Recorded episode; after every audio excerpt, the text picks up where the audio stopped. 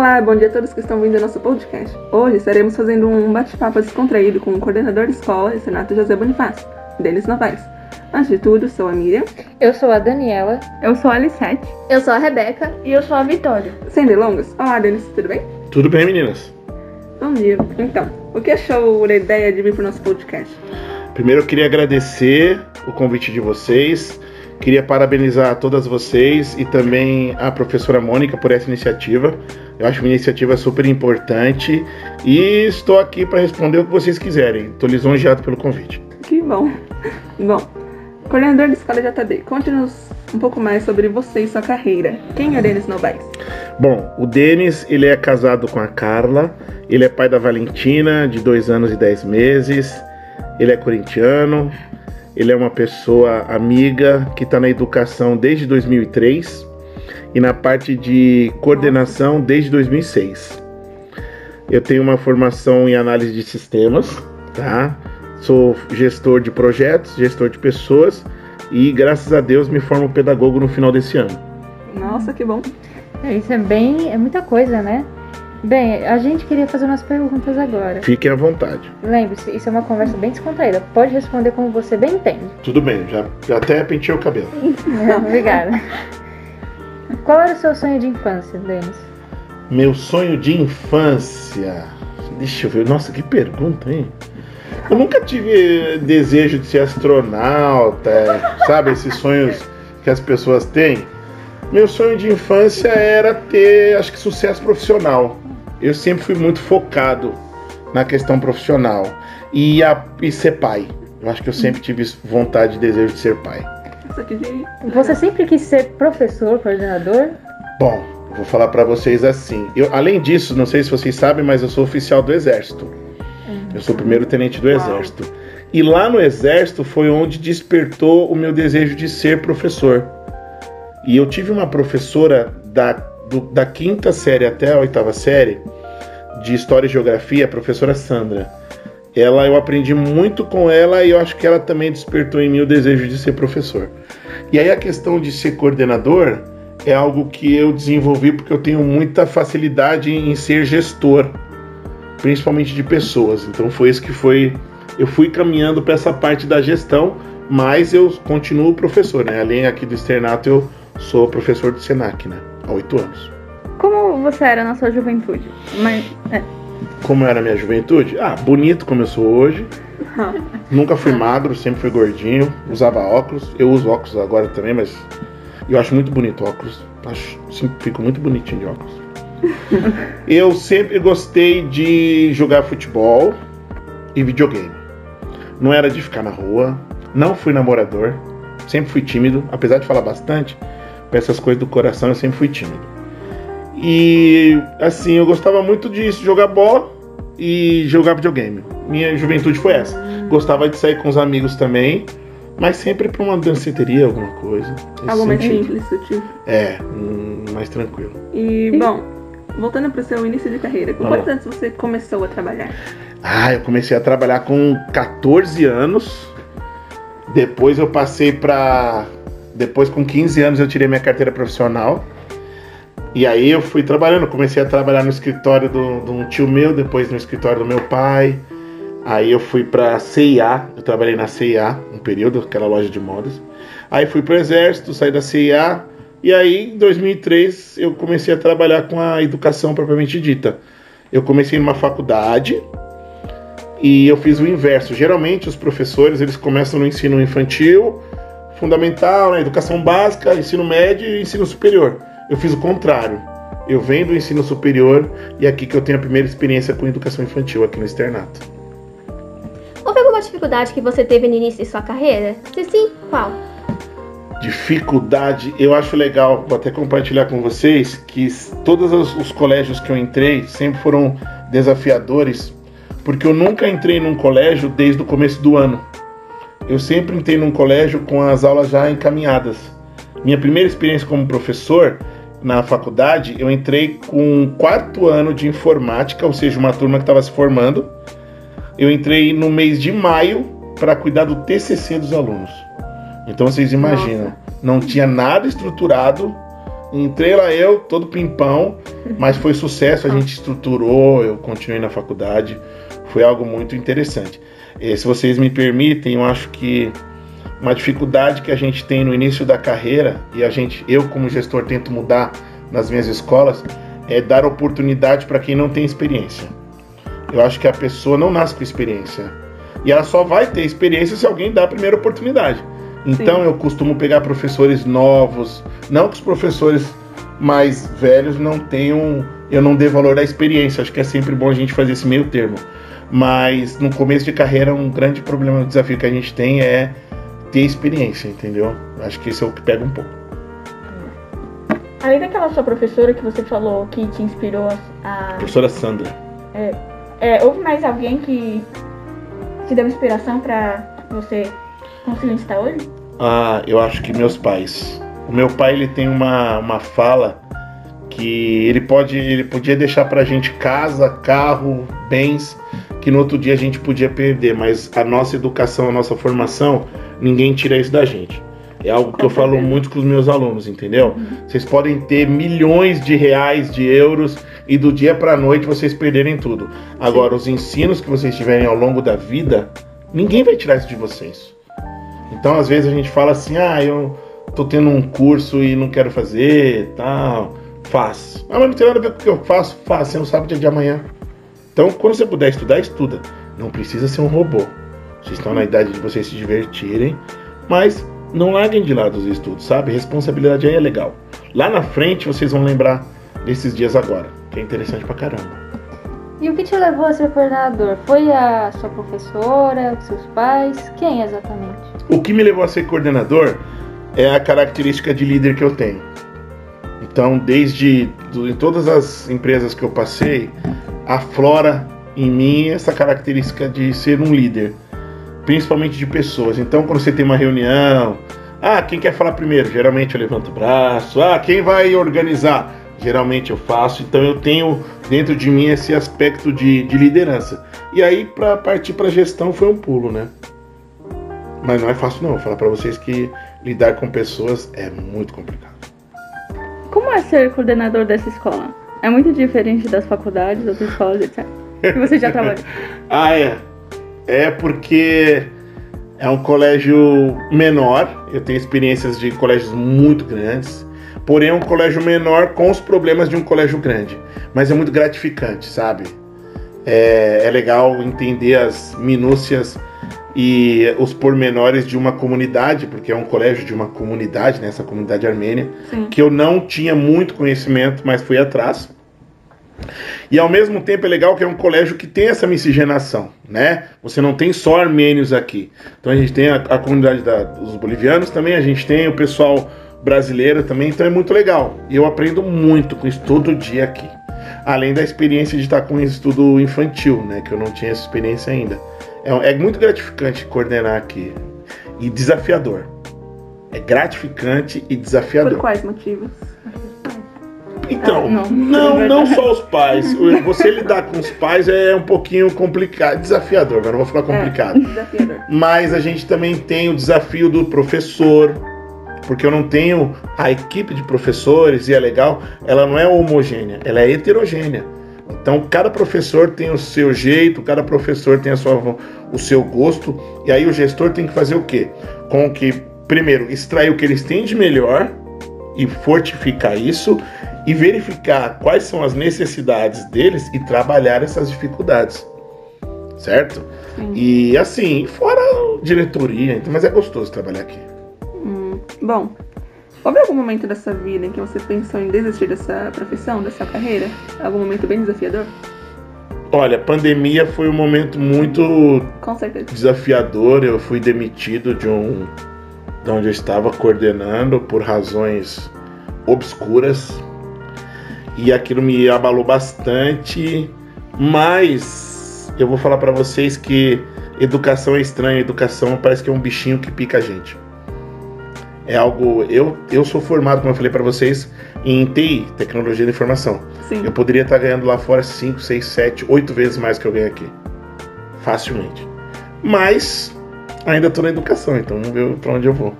Mas eu gosto muito do que eu faço, graças a Deus eu gosto Tá. muito. E, bom, o que motivou a não desistir? O desejo de transformar. Eu acho, eu não me considero, eu sempre falo que eu não sou um professor, eu não sou um coordenador. Eu me considero um educador. Eu gosto de transformar a vida das pessoas. Eu acho que na educação a gente consegue transformar a vida não só do aluno, como também da família. Porque eu imagino que vocês em casa, é, apesar do WhatsApp, vocês trocam ideias em casa com as famílias de vocês. E se a gente consegue plantar uma sementinha em vocês e essa sementinha gemina pro resto da família de vocês, é muito bom. Quando a gente fala no quesito, isso é estatística. Cada aluno consegue é, levar essa informação para quatro pessoas. Então vocês imaginem, um leva para quatro, mais quatro, mais quatro, mais quatro. Então eu acho que a vontade de transformar é o que me mantém na educação. Certeza. Como você consegue manter o equilíbrio entre sua vida pessoal e profissional? Eu já tive, eu já tive algumas questões com isso, mas é, eu levo sempre em primeiro lugar a minha vida pessoal. Porque se você não está bem no pessoal, você não vai conseguir fazer um bom trabalho Sim. na sua empresa, entendeu? Então, por mais que seja, por mais que a gente tenha questões de salário, concorrência, o mercado está muito feroz lá fora, a gente sempre tem que estar bem em casa. Então, eu não levo o problema da, da escola para casa, também não trago de casa para escola, entenderam? Eu sou muito cético com isso. E quando eu tô em casa, eu tô em casa. Então eu curto minha filha, eu curto a minha esposa, eu jogo meu videogame, eu jogo bola, eu como salgadinho que eu gosto. Eu adoro Ruffles de cebola. Ruffles, Sim. Ruffles, Ruffles de cebola. Ah, tá. Ruffles, Ruffles. Eu pensei Doritos. Ruffles, mas é bom também. Doritos é bom também, mas? Ruffles de cebola não. Doritos não tem cebola. Ah, tá. E assim, eu, eu, eu tento sempre separar. Então fica uma dica pra vocês na vida de vocês. Ah, acaba com casamento, acaba com namoro. Tem momentos, e aí eu- se a pessoa gosta de você, ela vai entender. Entender não quer dizer que ela seja obrigado a você ficar trabalhar 10 horas no colégio e levar mais 8 horas de trabalho em casa, você não tem tempo para brincar com sua filha, você não tem tempo de namorar com sua esposa, ou ver um filme, uma série com ela, entendeu? Isso seria Sim. interessante. Muito, muito. Acho que isso aí é. Sempre tem que saber Manter um equilíbrio. manter equilíbrio, entendeu? Bom, ano, ano passado, né, foi um ano muito difícil, né? Porque ficou tudo online por causa da pandemia. Bastante, né? Como é que você lidou com o seu trabalho? A gente teve um grande desafio. Eu venho de uma experiência antes de entrar no externato. Eu passei três anos no terceiro setor. Terceiro setor é o pessoal que trabalha com ONG.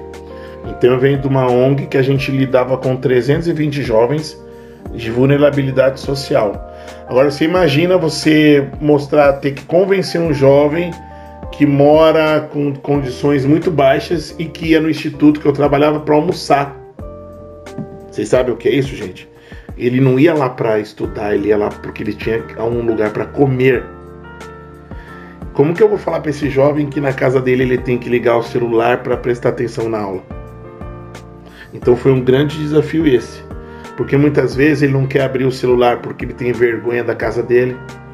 Muitas vezes ele quer estar fechado o microfone porque tá uma gritaria na casa dele, porque mora Sim. 10, 15 pessoas, ou é o pai e a mãe brigando, gritando. Isso é muito complicado. Bastante. É algo que você percebeu bastante. É, E pode falar, por favor. é também que na minha casa teve bastante dificuldade porque meus pais eram professores os dois, né? E eu morava Sim. numa casa pequena. Pra quem tem pais professores. Aí meu pai dava aula no quarto, minha mãe dava na varanda, ele ficava na sala. Imagino como é Aí que é. eu ouvia todo mundo, às vezes atrapalhava. Muito. E, e, mas até eu entender que essa, porque a gente tinha o quê? A gente tinha que entender por que, que o aluno não estava participando da oficina. E aí é muito fácil falar, ah, ele não entra porque ele não quer. E não era isso. A gente foi pesquisando para entender que eles não entravam por causa que tinha vergonha do local, da casa que era velha, ou por causa do barulho, por causa da. E tinha também os que não entravam porque eram malandros, né? A gente, sa... a gente sabe disso. Ele entrava na aula e sumia. E além desse, além desse desafio, também foi um desafio convencer os professores que eles tinham que se renovar. Porque é complicado, gente. Sabe? Às vezes um professor vem numa experiência de 20, 30 anos ali, no GLS, que a gente fala que é giz, lousa e saliva, dando aula num quadro. E aí você fala pra ele, olha, tá vendo esse aparelho aqui, o celular? Você vai você dar aula falando para um É. celular, você entendeu? Uhum. Mas eu gostei muito, eu aprendi demais e eu acredito que eu também transformei bastante a equipe que eu tinha no- na época, sabe? Eu, a gente colheu bastante frutos, bastante frutos. Dizem que aula online parece sessão espírita. Chega É, fulano, você sim. está aqui. Você está tá aí? aqui, Nossa, é... Caiu! Caiu, caiu! Apresenta o trabalho. Ai, eu tava sem internet. Caiu. Gente, Muitos professores, Caiu da aula na hora de apresentar o trabalho. muitos professores falavam que se sentiam que estavam conversando uma- com uma parede. Parede. É. Imagina. pessoas. né? Você tem uma tela lá, gente. E aí, se ninguém abrir a câmera? Você tá falando e o cara tá lá, você tá dando aula pro computador, tá vendo? Pra foto ver. E aí, ei, pessoal, abre a câmera. Ih, não vou, professor. E não é só aqui não, viu? A câmera quebrou. Sim, tipo, sim. É, Gente, qualquer lugar, Senac, o Senac lá é aula pra adulto. Eu tenho uma- um, um- um ditado que você entrou na cadeira, virou aluno, faz tudo de aluno. Deixa pra última hora, quer sair mais cedo, pergunta que cai na prova. Mesma coisa. Mesma coisa. Que mais? Bem, eu, eu queria tirar uma curiosidade, assim. Por favor. Por que você virou militar antes de se tornar professor ou coordenador? Bom, a minha história no exército é a seguinte: eu, quando eu fui me alistar, eu morava no Rio Grande do Sul, eu morei quatro anos no Rio Grande do Sul. E eu sou meio nerd, então com 16 anos eu já estava na faculdade. Então, o que, que aconteceu? Quando eu fui me alistar, eu já era, já estava fazendo faculdade. E aí eles deram a possibilidade de, ao invés de eu servir como recruta normal, a gente podia fazer escola de oficiais. Então eu entrei para escola de oficiais na época. Aí aconteceu de eu ser selecionado para ser oficial, eu fui embora. E aí depois, quando eu saí, que não, ao mesmo tempo, eu era, trabalhava no exército e dava aula na faculdade. Eu entrei no exército em 2002 e 2003 eu comecei a dar aula. Então eu sempre fiz aula com, eu, eu nunca parei de dar aula. Mas eu sempre tive com aula e mais um emprego. Eu nunca fiquei com um emprego só, também tem isso ainda. Sempre trabalhei em dois lugares. O Julius. Julia. Não, Meu marido a, tem dois a, empregos. a Rochelle, né? A Rochelle lá em casa sabe. Ah, Teve época que eu tive três trabalhos, eu trabalhava em duas Deus. faculdades. Mas é como você legal, conseguiu Meu manter? tem três empregos. É questão de, de horários. A vou falar pra vocês, gente, o estudo no Brasil é uma das áreas menos valorizadas. Professor, tá Então, professora, é, eu tava falando pra elas a questão da desvalorização. E quantas, como que você tá de aula hoje? Então, eu dou, dou as aulas aqui de manhã, né? À noite eu estou em uma faculdade, mas é, nesse semestre eu estou de licença porque eles não abriram o curso de Direito, né? Ah, E eu sou professora voluntária também no, no, para um cursinho né, no Instituto Federal. é Na hora bastante. que eu dou aula particular, Ai. eu faço revisão de texto. Eu falo pra vocês, eu fico aqui no colégio das 7 às 4 e vou no Senac das 6 e meia às 10 e meia da noite. É muito pouco valorizado. Quando eu falo pra vocês que se eu fosse na área de informática eu ganharia oito vezes mais, eu não tô brincando. É fato. E por que você não escolheu? Ah, Porque eu gosto de vocês, né? Vejo essas carinhas de vocês aí, me se apaixono. É impossível, É, é eu impossível. vejo- eu vejo essas carinhas aqui, pena que vocês não estão vendo as carinhas, viu? É impossível, é impossível odiar, gente. somos incríveis. Pessoas maravilhosas que são. Ah, nesse novo esquema de você trabalhando em emprego, em tal horário, em de- outro horário, outro emprego, foi a princípio turbulento pra você? Ou você já conseguiu. É, eu já estou, é cansativo. É, cansativo. É cansativo. Eu era solteiro, eu casei em 2012, mas a Carla, quando ela me conheceu, ela já sabia que eu dava aula de manhã e dava aula de noite. É cansativo, eu já, já tô pensando em diminuir o ritmo. E aí quando veio a Valentina, aí danou-se, né? A Valentina é meu sonho, meu bebezão e. E aí de noite, quando eu. A gente tava agora nesse período EAD, então tudo bem, ficava com ela ali e tal. Agora que eu voltei presencial, meu coração tá meio falando pra eu parar de dar aula de noite, entendeu? Mas aí a gente tem que ver outras coisas. Aí vocês têm conta, gastos. Mas é cansativo. É prazeroso, não é valorizado e é cansativo. Relação à sua filha, como você lida com a educação dela sendo professor e coordenador? Eu falo que eu falo que ela coitada que ela é filha de professor, né? Eu falo pra ela, sou tadinha. É, eu pego muito exemplo dos meus pais. Né? Eu tenho pais que foram super presentes, super abertos. A gente conversava tudo dentro de casa. Nós somos em três irmãos. Eu, Fábio Diogo, e nossa diferença é de três anos, né? Eu sou o mais velho, três anos, três anos. Meus pais, a gente sempre teve abertura para falar sobre drogas em casa, sobre sexo, sobre coisa errada, É coisa importante, certa. né? É importante. É. Em casa, a que- gente sempre conversava com isso. Que bom. É, e assim, meus pais deixavam bem claro o que eles, o que deveria ser certo e o que deveria ser errado. Porém, a gente que escolhia. Sim. A gente tem o livre-arbítrio com isso. Com a Valentina, eu tento ser. É claro que eu pego algumas coisas da pedagogia, entendeu? Que não tinha na minha época. Por exemplo, você abaixar para falar no, na altura da criança. Antigamente não era assim. Eu faço isso, apesar de gordinho, eu abaixo. Eu faço isso, né? Eu Ajuda. tento ser. é, Lá em casa é que eu sou o policial mal, né? A minha esposa é policial boa, minha esposa não dá bronca, eu que dou bronca. Eu sou. Eu dou as broncas maiores nela. Geralmente é o contrário, anos né? ela é? É, ela tá com dois anos e dez meses, então. Nossa, bem nova. É novinha. Mas a gente já pega desde o começo no pé dela, principalmente com questões que eu acho que vem de casa. Por Sim. exemplo, você falar um obrigado, um bom dia, Educação. um dá licença. Isso a gente vem de casa. A escola não, é, não tem que ensinar isso. A escola tem que ajudar vocês na sua formação. Você entendeu? Sim. E isso a Valentina a gente cobra dela, mas ela é uma mãe, ela, eu, ela, eu, eu vou chorar. ela pra mim é tudo, ela é meu sol, ela é tudo, tudo, tudo, tudo. E a gente tenta, eu falo pro meu, meu- meus irmãos, um irmão é padrinho, um irmão é tio, né? E o irmão que é tio, ele mora em Sorocaba, ele fala assim, ah, leva. A Valentina não vai estar de férias? Eu falo, não, ela é filha de professor. Filha de professor É. tem férias. Ela tá na escolinha? ela está com uma cuidadora. Ela está na época da creche, né? Seria a creche. Ah, Mas com a pandemia, a minha esposa ela tem comorbidade, ela, ela não pode. Então a gente tá, ela tá com comorbidade, ela tem um problema no rim. Então Ah. se ela pegar o covid, eu não sei nem o que acontece. Então a gente evita. sim. Sim, claro. então a Valentina ela tá numa cuidadora é, que ela sempre cuidou dela. Quando ela nasceu, a gente tava trabalhando, ficou com ela, ela foi pra creche, na pandemia a gente tirou da creche. E ela voltou pra cuidadora, é uma senhora que tem cursos, tudo tal. Lá faz atividades pedagógicas. E aí vamos ver, conforme for, pode ser que ano que vem ela apareça aqui no externato. Uau. Nossa. Seria sobrinho, bem legal. meu sobrinho Pode tá na ser. escola já. É? Mas ele tava na creche. E incrível. Só curiosidade mesmo que eu achei no meu sobrinho, Hum. quando ele veio pra cá, ele, apa- ele ficou apaixonado. É que lá na creche ele chorava, chorava bastante. Não queria largar do pé da Aqui minha tá mãe. melhor. Aqui, tá, nossa, uma semana ele, minha mãe, a minha irmã, né, deixa ele, ele já corre pra professora. Nem liga mais. Mas é, os pais que sofrem, eles são tudo iguais, eles não nos. Eles gostam dos professores. Mas é legal, eu acho importante, desenvolve. Claro, a gente lá ela não fica sozinha. Então tem mais crianças lá na cuidadora, entendeu? Sim. Depois eu mostro as fotos pra vocês. Ela faz todas as atividades, pinta, desenha, recorta, cola, brincadeiras. Claro que não é uma creche com a professora mesmo, né? Mas ela tá se desenvolvendo graças a Deus. E em casa, aí tem meu lado professor, eu pego cadernos, ela faz atividades, sabe?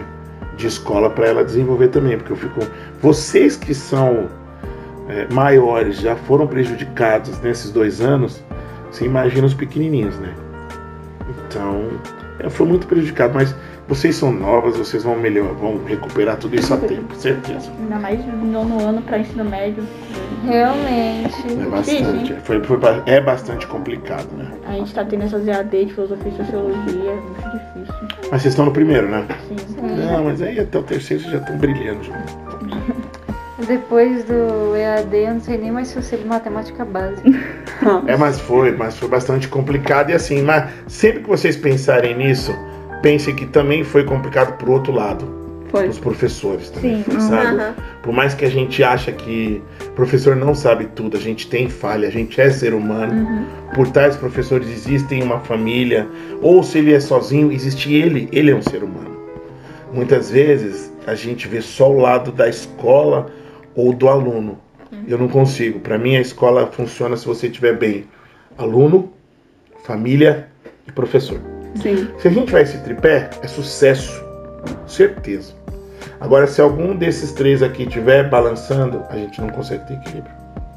Entendeu? Então, muitas vezes a gente não vê o lado do professor. E eu, como gestor, eu sempre prezo por esse lado de entender o que o professor está precisando. Às vezes é uma conversa. E aí ele flui. E aí, o que eu gosto de falar para os alunos é, ah, muitas vezes a gente, ah, o professor não sabe dar aula, ah, muito obrigado professor. E aí vai lá na coordenação. Eu falo assim, fulanos, vocês conversaram com o professor? Não, não conversamos. Então volta lá, conversa com o professor, depois você vem falar comigo, porque existe uma hierarquia. Você entendeu? Imaginem vocês daqui a alguns anos, profissionais no mercado, lindas, belas, maravilhosas, certo? E aí, em vez de você falar com o seu chefe, você vai falar com o chefe do seu chefe. Ele nunca vai gostar disso. Isso para mim chama falta de hierarquia. Se você falar com seu chefe, ele não conseguir resolver, aí você tem o direito de falar com o outro. Se não, fala com ele. Sim. Bom, com essa sua personalidade admirável, posso dizer, Que isso? Eu fico vermelho por dentro. hum, eu imagino que pra você talvez tenha sido bem fácil lidar com os alunos, principalmente dessa escola. Foi, né? Nunca é fácil. Porque cada aluno também tem a sua dificuldade, cada aluno também tem a sua necessidade. Mas é desafiador. É. Eu me emociono quando eu falo de escola. É, eu fico meio. É desafiador. Porque a gente tem uma questão de. Ao mesmo tempo que você quer ajudar todos, você às vezes precisa falar um não. E o problema de um aluno é quando você fala não, ele acha que você não resolveu o problema dele. Só que muitas vezes a resposta é não pro problema dele. Sim. Mas é muito gostoso. Eu falo pra vocês que é desafiador cada dia aqui no instituto, no, no externato, eu tô aprendendo alguma coisa nova. E vamos ver até quando vai isso aí. Vamos ver até quando vai durar. Bom, nosso podcast já está quase acabando. Que tragédia.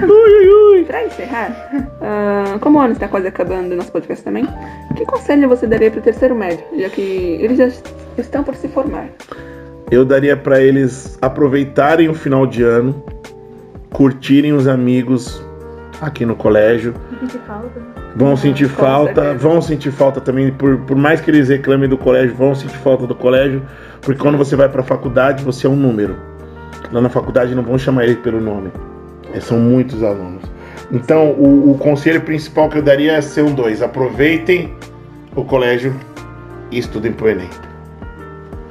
Só isso. Eu acho que é mais isso. Bom, agradeço mais uma vez pela sua presença. Foi um prazer enorme entrevistar você. Ai, gente, eu tô me sentindo tão importante. Obrigado, meus amores. talvez a gente faça uma parte 2. Ah, eu adoro. Pode chamar que eu venho. Foi Obrigado, divertido. meninas. Sucesso. Obrigada. Agora sim. Obrigada. Falou.